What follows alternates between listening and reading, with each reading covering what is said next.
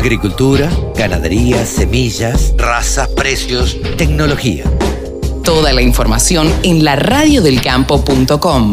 El periodista más reconocido en producción ovina se llama Javier Lauría y tenemos la suerte de tenerlo en la radio del campo. Hola Javi, ¿cómo te va querido?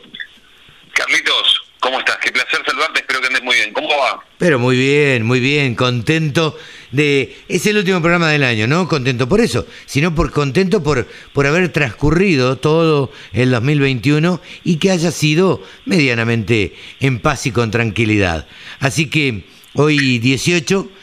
18 de diciembre, último programa del año, el próximo es 25, va a ser un programa especial y el otro es primero, también va a ser otro programa especial con notas que hemos seleccionado, que hemos hecho a lo largo del año. Y, y bueno, y lo que queríamos hablar con vos básicamente es como casi a todos los que le pedí en el programa de hoy. A ver, anímense a hacerme un resumen de lo que les deja o lo que deja el 2021, en este caso, en materia ovina. Y después, obviamente, te voy a preguntar qué esperás o qué se esperaría para el 2022. Javi, eh, contame, ¿cómo, cómo analizás el 2021? Yo lo analizo como muy positivo, de muchísimo crecimiento en, en diferentes aspectos que tienen que ver con la materia ovina. Eh, y voy a pasar a tratar de enunciar lo más rápido y sintético posible algunos ítems, si te parece. Sí, perfecto, perfecto. Bien. Una es que este año hubo más de 20 remates de genética, lo cual es un montón cuando antes estábamos hablando de dos o tres, hasta hace un par de años, de dos o tres, cinco remates de genética ovina. Este año hubo más de 20. Increíble, ¿no? Increíble Sí. el crecimiento que ha tenido. Bueno, ya lo analizaremos, el crecimiento del ovino. Ujú, Totalmente, esto tiene que ver en gran parte eh, porque hay gente que se está enganchando y hay en gran parte también la pandemia colaboró mucho para hacer remates que antes uno no imaginaba, porque vos no necesitas a la persona en tu predio o en la sociedad rural donde se organiza. La tenés Claro. en cualquier lado del país y del mundo. Eso por un lado. Ahora, eh, en materia de faena, eh, se hace el análisis con los datos completos hasta noviembre, estamos igual que el año pasado en cuanto Ah, a la mira. faena.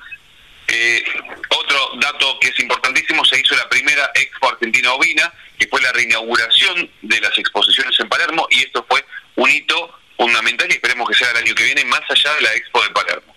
Después, eh, se- en los remates que se hicieron, se vendieron animales por más de un millón de pesos en forma individual, principalmente para lo que son las razas Dorper y Hampshire. Esto es un hito increíble porque estamos hablando de millón de pesos por un puro, por algún puro de pedigree que eh, compite directamente con valores de eh, vacunos. Sí, claro. Que, La verdad es o sea, que llegando- eso es un valor más de vacuno que de un Totalmente. torito, torito común.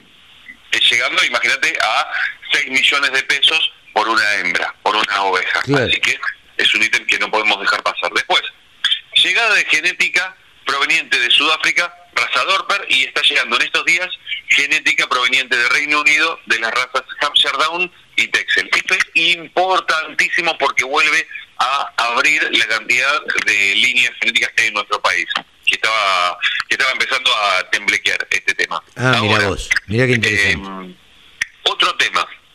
nacimiento y crecimiento de marcas de cortes. Esto es fundamental A ver, para salir de desarrolle. 100 kilos 600. Desarrolla, O sea, a ver.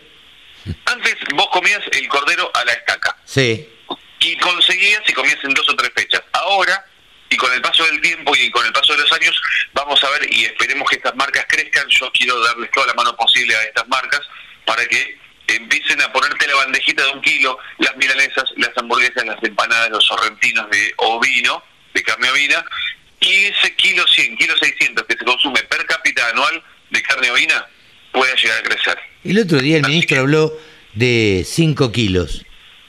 ¿Vos lo escuchaste? No, pero habló de la actualidad, 5 kilos o proyección. No, habló de la actualidad. Para mí eh, fue, fue un error eso. Este, eh, o cuatro kilos y medio, dijo. Me pareció, me pareció rarísimo ese dato. Eh, eh, eh, yo espero que, bueno, o, o que lo corrijan o, o que trate de hacer que sea realidad, ¿no? Y sería ideal. Lo que pasa es que para, para hacer rápido las cuentas, con la cantidad de ovejas que hay en el país, si se duplica, si se duplica la cantidad de kilos, no alcanza las ovejas para cubrir hoy eh, esa duplicación. Básicamente eh, tendríamos que eh, elevar el peso de faena. O sea, o sea, elevar el piso de faena y empezar a trabajar más con cordero pesado. Yo creo que el año próximo vamos a hablar de un, un kilo ochocientos, dos kilos también. Dos kilos. Pero dependemos mucho de los engordadores. Así, porque encima, si analizamos eh, la cantidad de, animales que se contaron este año, bajó un de 15 millones de cabezas, eh, contados así medio a dedo, estimativo, eh, de 15 millones de cabezas a 14 millones 700 mil entre un año y otro por... ¿No te parece raro para analizar, Javi, este crecimiento del ovino en cuanto a remates y demás, y que haya bajado el stock? ¿Y que se haya comido igual? Es una, es una excelente pregunta. Para el que no sabe, cuando hablamos de más, más remates, estamos hablando de remates de genética. Sí, claro. Donde los remates de genética son casi, no, no es que multiplicás eh, en cantidades exorbitantes la cantidad de animales. Sí, cuando vos empezás a hacer, a partir de esa genética, inseminación, empezás a fabricar embriones y buscas, conseguís, no sé, dos mil madres y, le, y a esas 2.000 madres les implantás los embriones, haces inseminación en fresco o algún tipo de inseminación a tiempo fijo, entonces a partir de ahí vos vas a multiplicar. Pero desde la compra de genética hasta que eso sucede, necesitas un par de generaciones para hacer el recuento y notar cambios. Claro, claro, claro, claro. ¿Qué otro tema más importante a lo largo del año?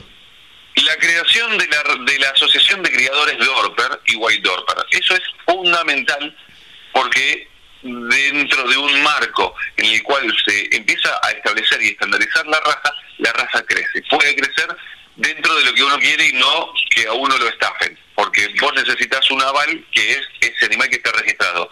Además de la Sociedad Rural Argentina, que lleva los registros genealógicos, está registrado en una asociación que avale que ese animal es lo que dicen los papeles. Bien, eh, como buen alumno o como buen profesor casi de, de lo que es materia ovina, eh, te has hecho un punteo de los temas más importantes. ¿Con qué seguimos? No tenga duda. La última de la actualidad. Y acá me, acá inflo pecho, la de última. Acá inflo pecho y digo charla semio. Es, o sea, la semio, claro. este, lo tengo que decir, para mí fue un, un momento súper interesante porque pude compartir con el público que habíamos cosechado el año anterior eh, charlas de mayor nivel en cuanto al contenido y eso también despertó que otros hicieran otras charlas, por lo cual eh, es el derrame de ideas. Totalmente. Y el acompañamiento de Agrofarma, vamos a decirlo. Agrofarma, si no está presente, yo no hago las charlas.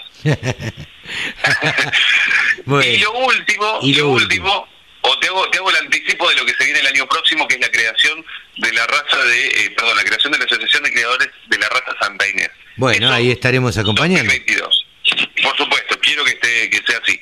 Ahora sí, el ítem más importante del año 2021 que va a ser eh, que va a ser también de los próximos años es la renovación de la ley ovina. Bien, renovación por 10 años.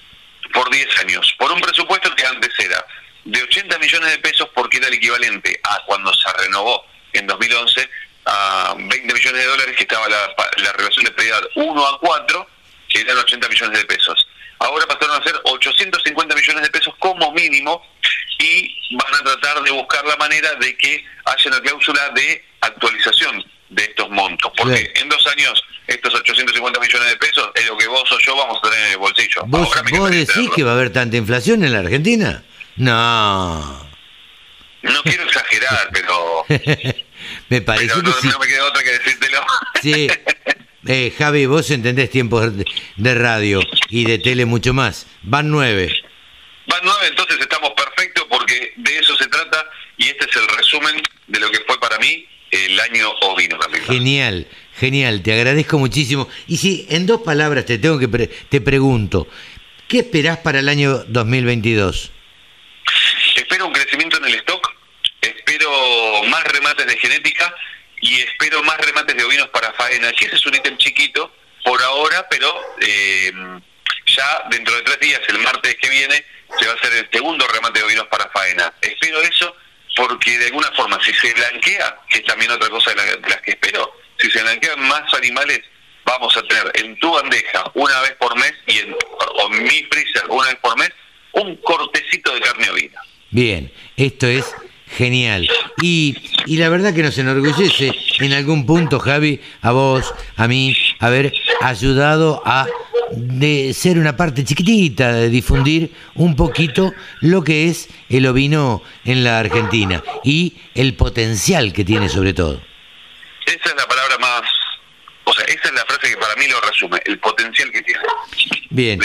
Javi, nos dejamos de precios, nos olvidamos de precios, nos olvidamos de valores de lanas, de carne y de todo. Y la verdad que no, yo no tengo más que palabras de agradecimiento para vos porque nos has acompañado a lo largo de todo el año. Espero, mi deseo eh, es que el año que viene, el 2022, podamos estar nuevamente en la radio del campo y que nos estés acompañando.